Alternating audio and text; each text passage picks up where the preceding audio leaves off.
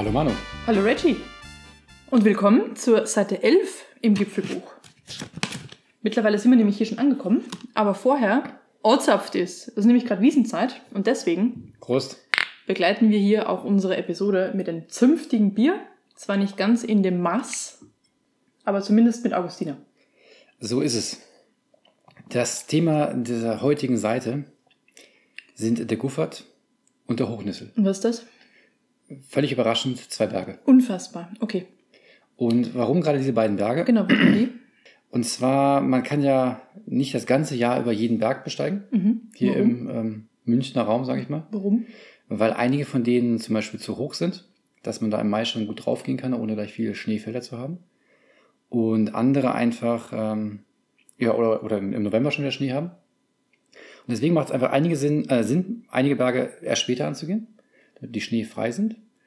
Das ist eine. Das zweite ist, wenn sie meist höher sind und nicht so viel Seilbahn haben, die wir bevorzugen, dann ist es ja auch anstrengender, da hochzugehen. Die haben so mehr Höhenmeter. Und weil man ja generell über den Winter weniger tut als im Sommer, muss man sich halt erst rantrainieren, um diese höheren Berge zu schaffen. Das heißt zusammengefasst, man wartet, bis der Berg schneefrei ist, bis man selbst die Kondition wieder erreicht hat im Jahr, um dann das Finale anzugehen. Das ist eine interessante Formulierung, aber ja, so könnte man es nennen. Und deswegen steht die Seite auch unter dem Stichwort Saisonfinale. Saisonfinale, genau. Das heißt, die Wandersaison ist natürlich das ganze Jahr über und sobald es dann kühler wird und wieder Schnee kommt, dann geht, geht es an die kleineren Berge oder halt dann irgendwo mit Schneeschuhen, Mhm. Schneeschuhen an ganz andere Berge. Aber zumindest so September bis in den frühen Oktober rein bieten sich einfach ein paar Leckerbissen an, sage ich mal. Und das sind die beiden. Unter anderem. Es gibt natürlich weitere, aber heute möchten wir über den Guffert und den Hochnüssel sprechen. Wunderbar. Also ich bin heute nur so der Interviewpartner, weil ich habe die beiden Touren nicht mitgemacht. Die wurden nämlich heimlich alleine absolviert, währenddem die Frau außer Landes war. Ja, man muss sich irgendwie beschäftigen, wenn man alleine, alleine ist und ähm, Der Strohwitwer muss sich trösten. daraufhin, genau, bin ich sowohl den Guffert auch, als auch den Hochnüssel alleine gegangen. Gut, dann fangen wir mit dem Guffert an, weil der war der Erste und ist auch der nicht ganz so hohe, oder? Nicht ganz so, hoch, aber ich habe irgendwie heute einen Frosch im Hals, sorry dafür. Du musst mehr Bier trinken. Genau, Trink mehr Bier trinken. Ähm, ich muss vorneweg eine Sache korrigieren. Oh ja. Auf Seite 8 oder Seite 9, ich habe es vergessen, Offizielle Korrektur. hätte ich behauptet, hätte, kann ja keiner beweisen, dass die Mutter uns nur zwei Wanderführer von Highline geschenkt hat. Äh, nur einen, sorry, und in Wirklichkeit sind es zwei. Damit sind wir schon mal im Thema. Nämlich die Touren beide sind aus dem Highline-Wanderführer Münchner Hausberge. Und deswegen müssen wir sagen, Disclaimer Danke, Marlies, dass du uns zwei Bücher geschickt hast, geschenkt hast. und Wer- Dauerwerbesendung. Und Dauerwerbesinn. Also die, die Touren zum Nachlesen, Guffert Tour 32 und Hochnüssel Tour 18, sehr empfehlenswert. Und so, jetzt habe ich dich ähm, unterbrochen. Ja, alles gut. Also ich wollte nur mit, ich dachte, wir- fangen mit dem Guffert an, weil das der erste der beiden ist, also der niedrigere und Korrekt. vermutlich auch vom Terrain her einfachere, würde ich sagen. Also der Guffert hat, jetzt muss ich das nachschauen, das weiß ich natürlich nicht mehr aus dem Kopf, ich glaube 2200 Höhenmeter. Also sein, seine Spitze ist genau, seine Spitze, 2200 genau. Meter. Und die Tour selber hat äh, 1400 Höhenmeter. Genau, also das ist schon wesentlich mehr, als wir sonst so im, na, wesentlich mehr. Es ist schon deutlich mehr, als wir sonst im Durchschnitt gehen. Oh, genau. Und das zweite ist, der geht wirklich eigentlich nur hoch. Man fängt die Tour an und wenn die Spitze erreicht ist, dann geht es auch nicht mehr höher. Genau, und die Tour hat auch, sehe ich hier gerade, nur 12,5 Kilometer. Das heißt, man geht wirklich eine schöne, eine schöne Steigerung die ganze Also es geht Zeit. wirklich die ganze Zeit hoch.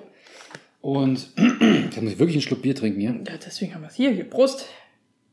Dementsprechend gehört da ein bisschen Kondition zu, wenn man da hochgehen möchte. Und auch ab einer gewissen Höhe äh, hat man dann, ich sag mal, nicht mehr diese klassischen Wanderpfade, sondern halt viel Geröll, bei dem auch, bei dem äh, Anstieg. Und auch diverse Seilsicherungen. Und was beim Guffert vor allem aufgefallen ist, ich war sehr froh über den GPS-Track. Ja, weil man den Weg nicht mehr so ordentlich gesehen hat, oder? Es gab am Anfang noch mal so ein paar Schilder, aber dann hinten raus primär rote Punkte. Und diese roten Punkte natürlich mit der Zeit hm, verblassen auch ein bisschen oder waren dann auch einfach teilweise nicht zu sehen so richtig. Und ich habe wirklich zwischendrin nur mich anhand dem GPS-Track, des GPS-Tracks orientiert oder halt andere Wanderer, die da lang gegangen sind. Also war schon ein bisschen. Stell dir Sport- vor, die gehen, die gehen falsch und du rennst einfach nach. Ja, deswegen habe ich einen GPS-Track. Okay. Das hilft ja hoffentlich. Das Das heißt, dass Track und Wanderer falsch sind. Ist unwahrscheinlich. Ja. Und deswegen, auch bei einigen Stellen, da steht bei Trittsicherheit und Schwindelfreiheit, es sieht einfach aus, als wenn es Steilwand wäre und da gar kein Weg lang geht. Man geht quasi auf abgebrochene Schieferplatten, es geht wirklich äh, recht steil runter und der Weg ist so 20, 30 Zentimeter breit. Da muss man halt wirklich sagen, ja, das ist der Weg, offenbar. Aber schon, man. schon abgefallen, dass solche Wege dann eigentlich noch gar keine, gar keine Klettersteige sind, weil es gibt auch Klettersteige, da ist der erste Teil, also zumindest am Anfang oft, noch gar nicht wirklich anhängen notwendig. Und dann sind wir schon teilweise Wege gegangen und der klingt auch echt danach, also würde man sich da auch wesentlich wohler fühlen, wenn man sich anhängen könnte. Also oben am Gipfel hat er dann schon ähm, das, das ein oder andere Seil, sage ich mal. Ja, aber das ist nur zum Halten, ne? Das ist zum Halten, nicht Mhm. zum Einhängen, korrekt. Aber ansonsten ist man da wirklich sehr auf sich allein gelassen. Das ist alles gut zu schaffen, wenn man dann das schon mal gemacht hat. Aber ganz klar, Disclaimer hier dazu, diese beiden Touren, die wir heute beschreiben, sind nicht nur sportlicher, sondern auch vielleicht für Geübtere. Alpin. Glaube Alpin. ich, nennt man es tatsächlich, Ja, ja, wenn du auf so einem Terrain unterwegs bist. Also das ist schon jenseits der Baumgrenze, da gibt es auch keine Erde mehr, wo man drauf läuft, keine Latschen mehr, da ist alles schon vorbei. Das Schöne beim Guffert ist äh, die Anreise von München, je nachdem, wenn, wenn man fährt, und man soll natürlich September, Oktober früh fahren, weil es ja früh dunkel wird, ist trotz Verkehr noch ganz gut zu machen. Hm? Wie lange braucht man ungefähr? Anderthalb ich, Stunden? Ich glaube, ich habe anderthalb gebraucht. Äh, hinten raus auf dieser Passstraße ist nämlich we relativ wenig los. Hm, okay. Also da kommen wir noch ganz gut hin. Und das ist, ich glaube, der Steinberg am Rofan, also ähnlich heißt äh, Startort. Mhm. Steht zumindest auf der Karte auch. Ich kann mich zwar nicht mehr genau daran erinnern, aber wird schon Sinn machen. Und auf dem Weg da hoch gibt es verschiedene, wie nennt man das? So eine Quelle, wo man hin abzweigen kann. Also ein paar Sehenswürdigkeiten. Eine Natur-Sehenswürdigkeit. Alles klar. Okay. Ein Erlebnispfad. Mm, Nicht wirklich. Nee, nicht? Also Erlebnispfad ist ja meistens angelegt und für Familien. Oder? Achso, ja. Weiß ich nicht. Da, da vielleicht eine kleine Anekdote zu. Mich hat ein Wanderer überholt beim Aufstieg und dann hat er mich der gleiche nochmal überholt. Und der hat sich zum Beispiel verstiegen. Ah, ah, so, okay. Der hat dann wirklich gesagt, okay, ich, er ist einfach falsch abgebogen und es sah einfach alles gleich aus und hat dann einfach mal zu spät gemerkt, dass das falsch war. Klang gerade, als hätte die Matrix einen Fehler gemacht. Nee. Kann, kann natürlich auch sein, das weiß ich nicht, habe ich nicht überprüft. Ansonsten, warum, warum der Gufert? Also mit seinen 2200 Höhenmeter überragt er schon so ein bisschen die Ecke da und liefert einen wunderschönen Ausblick, angeblich sagt man, auf, das muss ich jetzt vorlesen, äh, den Großglockner, den Wilden Kaiser, das Zama Kaiser und Großvenediger und so weiter Gebirge, sowie diverse Seen wie Tegernsee, Chiemsee und so weiter. Echt ein Großglockner. Hast du den gesehen? Nee, bei dir war es ja ein bisschen bescheiden von Das- der Aussicht her, ne? Genau, du nimmst die Geschichte schon teils vorweg, was Sorry. auch okay ist. Beim Aufstieg hatte ich äh, den Guffert im Nebel liegen, was genau diesen Moment ausgelöst hat, ist es jetzt besser im Nebel zu haben, wenn man aufsteigt oder nicht. Also nicht den kompletten Guffert im Nebel, aber man konnte nicht weit gucken. Also der Weg war zu sehen, aber man konnte wirklich rechts und links zwei, drei Meter weit gucken, weiter nicht. Und beim Abstieg war der Nebel weg. Also darauf habe ich mir gedacht, es ist besser, Nebel zu haben. Ja, gerade wenn man einen Grad drüber geht, das hat man ja, bevor man auf den, auf den Gipfel Richtig, hochkommt. Genau. Der, der letzte Anstieg ist über ein Grad und dann geht es wirklich rechts und links zackig runter. Aber eine schöne Sache ist nämlich oben beim Guffert, bevor man hochgeht, da ist diese Schafherde. Schafsherde oder Schafherde? Also bei mir ist generell mit S, ich sage auch Geschenkspapier, aber ich würde sagen Schafs. Eine, eine, Nee, Herde, Schafherde. eine Herde an Schafen. Herde an Schafen. Die da einfach oben, ich weiß gar nicht, ob die da wild, ähm, also wild natürlich nicht, aber, nee, glaube ich nicht. aber es war ja schon recht spät im Jahr und trotzdem waren sie noch da. Ich glaube, an einem Schaf wird auch nicht so schnell kalt wie einer Kuh, behaupte ich jetzt erstmal. Das ist äh, eine gewagte Hypothese in Anbetracht des äh, Fells Sie- und Sie- der Wolle, Sie, das sie haben. Sie haben ja Mantel an als ja, komisch. ja, also kann natürlich der Grund sein. Auf jeden Fall, was, was ich damit sagen möchte, ist, das war eine sehr interessante Tour aus dem Aspekt, weil da viel Tierwelt unterwegs war. Mhm. Schafe also. Schafe. Die einfach da auch ja, wild herumgelaufen sind. Also in Anführungsstrichen wild. Mhm. Und natürlich oben auf dem Gipfel nicht mehr. Sonst noch irgendeine Besonderheit vom, von der Aussicht? Also abgesehen davon, wenn man oben ist, sollte man eigentlich bis auf den Großglockner Wilder Kaiser sehen. Wilder Kaiser kann ich mir gut vorstellen, weil Großglockner klingt echt weit weg. Steht hier halt so im Buch. Mhm. Hattest du oben denn einen Rundumblick? Theoretisch ja. Also du bist komplett freistehend mit dem Gipfelkreuz gemeinsam. Aber ich habe nichts gesehen. Bis auf 10 Sekunden, ich würde sagen 20, 30 Grad. Mhm. Okay. Es hat gereicht für ein paar Bilder. Aber nicht, nicht rundum. Also wäre aber, glaube ich, Rundumblick wäre, glaube ich, ganz schön. Muss man einfach nochmal hoch, ne? Muss man einfach nochmal hoch. Muss man nochmal hoch. Und ich kann auf jeden Fall bestätigen, dass keine Schneefälle mehr da waren. Gufert lohnt sich auf jeden Fall. Für später im Jahr. Was man beachten sollte, Ja. es ist immer so, wenn man sich irgendwo hochquält und die letzte Kraft zusammennimmt, um hochzukommen, heißt, man muss ja wieder runterkommen. Mhm. Also Kraft für den Abstieg aufbewahren. Was ein bisschen fies ist hierbei, man steigt quasi ab und hat dann nochmal so einen 100 Höhenmeter Aufstieg. Ah, es ist ein Rundweg. ist ein Rundweg, runter. genau. Okay. Und dieser, diese vermeintlich 100 Meter nochmal hoch, die waren dann schon hart. Das glaube ich. Wenn man eh schon echt ausgelaugt ist von diesem knackigen Anstieg und ich, ich sehe jetzt gerade dieses Höhendiagramm wieder, sieht aus, wie wenn man hier einfach senkrecht hochgeht. Genau, es, ist, es geht hoch wie runter, aber halt dieser, dieser kleine Zacken Ja. beim Abstieg nochmal hoch, der war schon relativ fies. Aber ansonsten ist es eine sehr schöne Tour, die ich jedem empfehlen kann, der über 2000 möchte, Mhm. gehen möchte. Also Gesamtmax-Höhe. Auch noch gut von München zu erreichen. So, und dann sein großer Bruder, der Nachbar. Ja, Nachbar nicht direkt. Das eben war ja im, im wahrscheinlich Rohfahngebirge, ne? Mhm. könnt ihr mir vorstellen. Der Hochnissel liegt eher im Karwendel. Und der, wenn das Höhenprofil vorher, ähm, naja, ich sag mal, ein, eine steile Spitze war, dann ist der Hochnissel im Profil eine, wie Der, nennt man das? der sieht aus wie so ein, ich, ich glaube, die, die korrekte Bezeichnung ist Pylone. Diese Dinger, die sie im Straßenbau verwenden. Aber die sind, Dieser die sind Zylinder. noch flacher, Die steiler. sind ein bisschen flacher, Ja. ja, stimmt. Also äh, der ist dann nochmal eine Spur so ein krasser. Hexenhut. muss auch dazu sagen, der Hochnissel geht auf, oh, das muss ich nachschauen, über 2500 Höhenmeter ist hoch höher, ja. und hat einen Richtig. Gesamtanstieg von 1700. Das ist eine richtige Nadel. Der ist wirklich eine Nadel. Die Anreise ist da auch ganz okay. Da muss man so ein bisschen österreichische Autobahn fahren. Aber da kommt man auch noch hin. Knapp anderthalb bis zwei Stunden Mhm. schafft man. Je nach Verkehr natürlich. Aber es ist halt schon ein Stück länger von der, von der Wanderzeit her, ne? Allein schon wegen der längeren, also eigentlich gleiche, gleiche Distanz nahezu, aber vi- 400 Höhenmeter mehr. Also die, die, die merkt man auch, Mhm. kann ich direkt bestätigen. Weil er einfach nochmal 300 Höhenmeter mehr ist, hat man halt einfach noch mehr Geröllfelder. Mhm. Und man startet allerdings relativ gemütlich so eine, so eine Forststraße hoch. Das sie- sieht man auch hier noch, ne? Ja, ganz kurz. So ganz gechillt. Dann geht es sofort knackig durch den Wald. Aber, das habe ich hier äh, gelesen, ein heilkräftiges Quellwasser speist dort eine Art Brunnen. Also das, heißt, du hattest überhaupt keine Konditionsprobleme auf diesem Weg, weil du hast dann diesen Supertrank genommen, warst hab perfekt gebufft und hast dich dann komplett hochgeblitzt. Ich habe den Supertrank genommen, genau, und bin dann hoch. Habe dann aber relativ schnell gemerkt, dass der Trank nur eine kurze Dauer hat. Sie wirst was abfüllen müssen. Okay. Ja, alleine bei dem, bei, bei dem Anstieg, also das sieht massivst kräfteraubend aus. Also ich habe, im Buch, laut Buch gibt es eine Einkehr, die war offenbar nicht mehr da, die habe ich nämlich nicht gesehen. Mhm.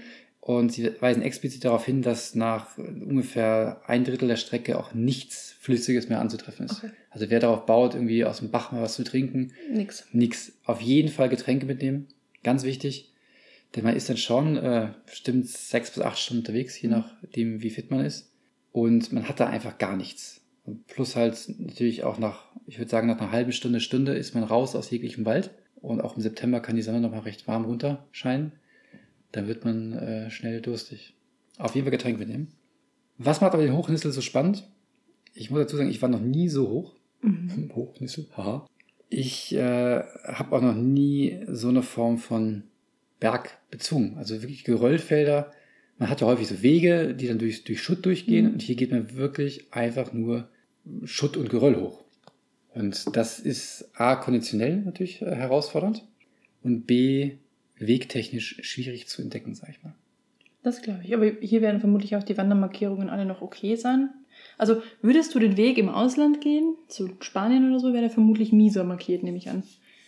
Also weil, weil da nicht so hochfrequent Also die Markierungen nachgezogen wir, werden. wir hatten auf dem Kanaren bessere Markierungen als beim Hochnissel. Ja, das war der eine Weitwanderweg, der war komplett inflationär Nee, angeschrieben. aber der, der, der war wirklich, also ich habe zwischendrin, du, du gehst einfach querfeld ein. Mhm. Ich habe keine Markierung gesehen.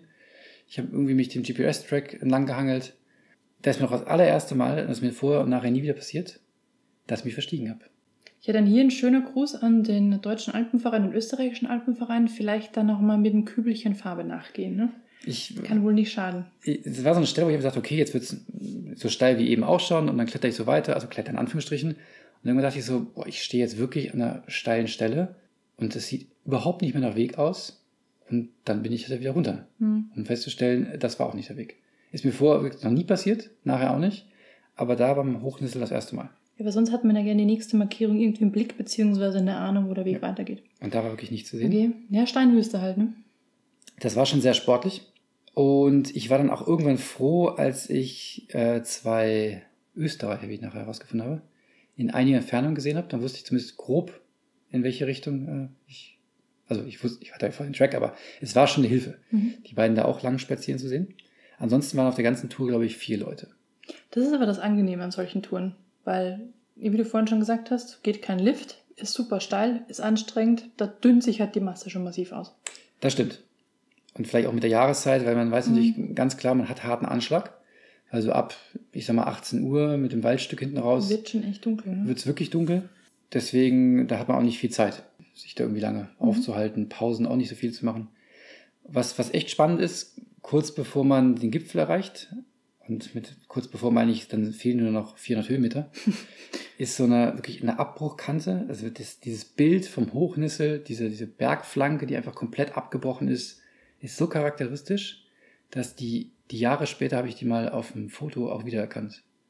Also es ist wirklich sehr charakteristisch. Und da hat man dann nicht Sorge mit, ähm, als das abgebrochen ist, waren hoffentlich auch keine Wanderer unterwegs. Das war wahrscheinlich vor tausenden von Jahren. Ja, hoffentlich, das denkt man sich der immer. Neandertaler liegt da immer noch drunter. Aber auch, auch bei der Tour, also ab dem Stück, wo dann diese, diese Abbruchkante kommt, ist dann auch primär Seilsicherung, steil rauf, äh, die auch nicht zum Einklinken.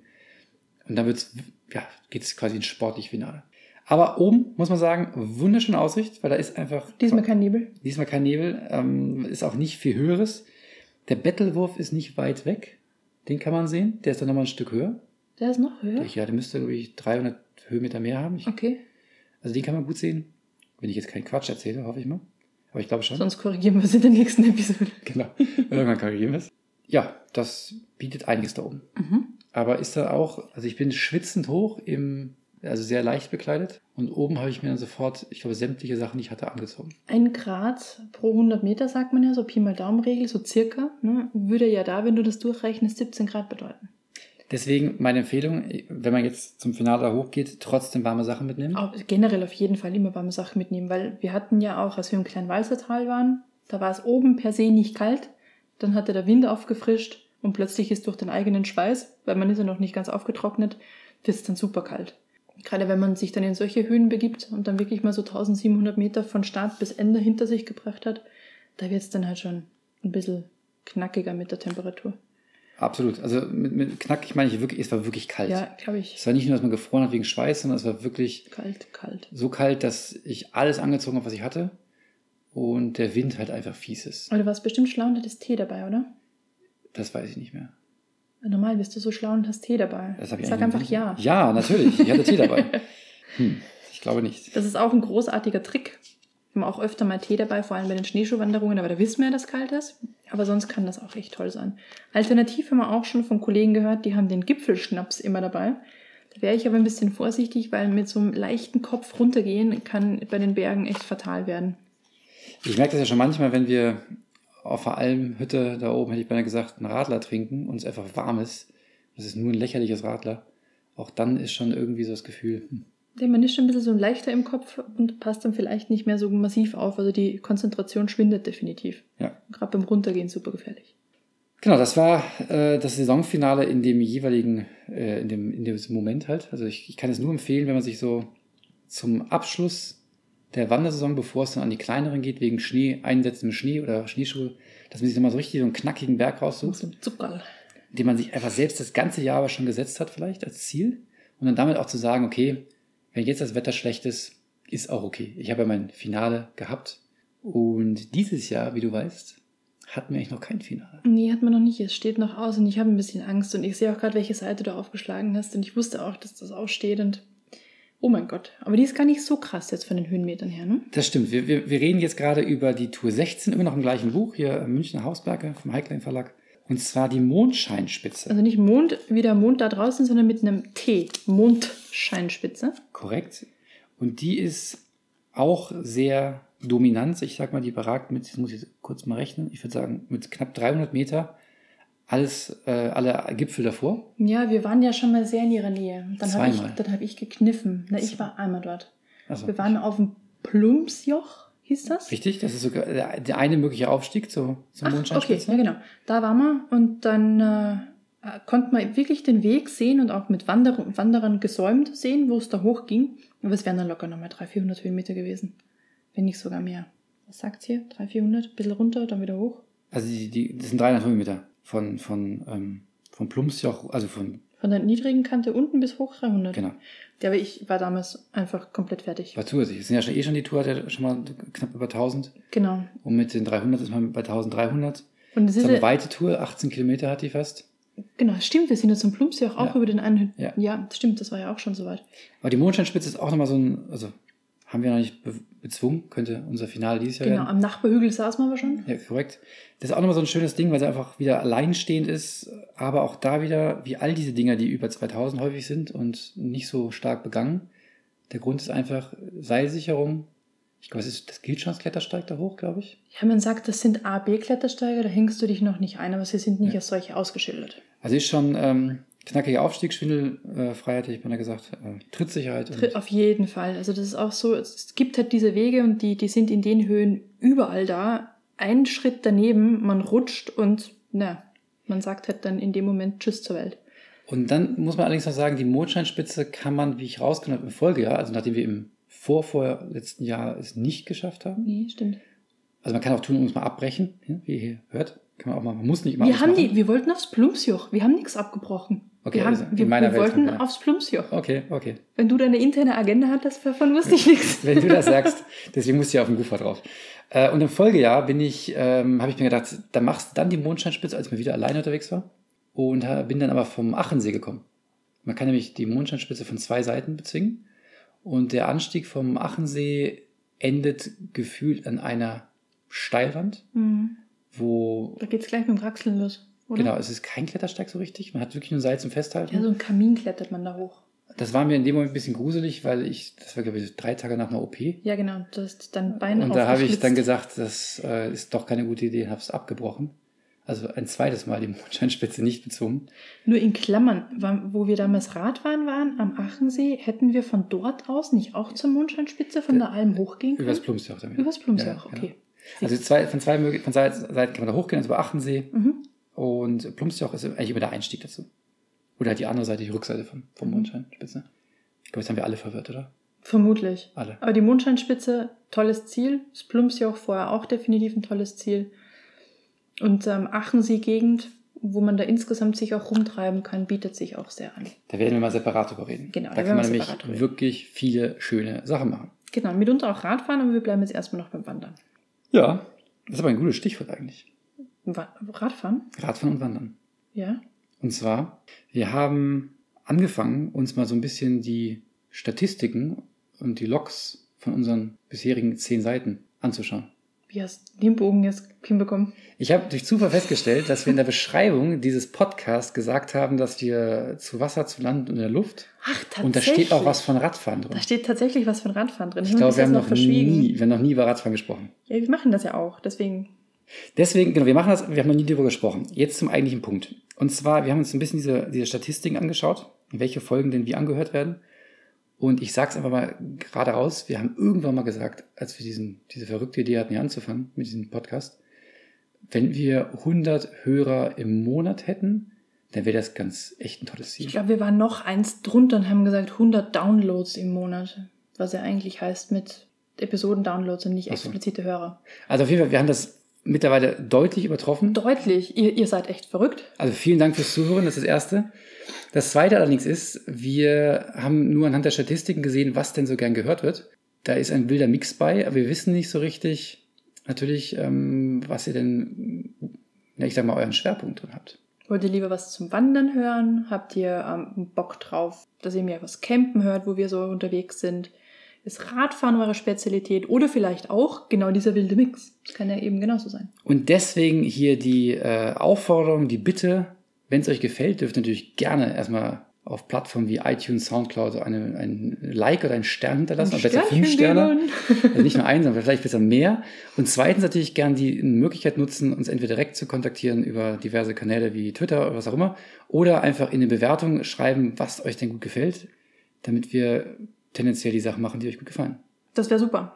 Und Also- Wir Und? wollen, also Oh ja. wie in, in, in Radiosendungen oder früher im Fernsehen durfte man immer Leute grüßen. Also eigentlich war es da andersrum, aber wir wollen auch gerne jemanden grüßen. Und zwar Jochen.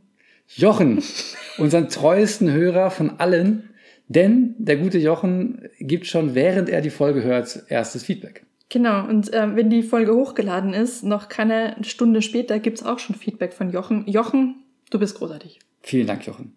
Du treibst uns voran. Der Powerhörer. nee, es ist echt schön. Also, das ist, dass, dass, dass ihr echt den Quatsch, den wir hier aufnehmen, auch tatsächlich hört und hoffentlich auch nützlich findet. Das wäre auch schön. Ähm, ich, wir haben bereits, also ein einziges Mal ist das bis jetzt passiert, das war aber wirklich schön, hat sich jemand auf Twitter gemeldet und gesagt, aufgrund eurer, eurer Empfehlung von der Höllentalklamm waren wir in der Gegend auch unterwegs mit den Kids und das hat uns super gefallen. Wenn ihr auch sowas macht, aufgrund einer Empfehlung von uns, einfach euch irgendwo rumgetrieben habt, wir würden super gerne davon hören. Genau. Und falls jemand schon die Mondscheinspitze geschafft hat, im Gegensatz zu uns, zweimal verreckt. dann auch gerne melden. Wir werden, ich habe mir fest vorgenommen, dieses Jahr werde ich sie noch schaffen. Wir, wir packen die noch. Es ist jetzt die Fest. Zeit dafür. Ja, genau. Wir haben ja noch ein bisschen Zeit, bis das Saisonfinale ansteht. Ein, zwei Wochen sind es noch Genau. und dann geht's ab. So ist es. Dann, In diesem Sinne, vielen Dank fürs Zuhören. wieder mal und bis zum nächsten Mal. Bis dann. Tschüss. Tschüss.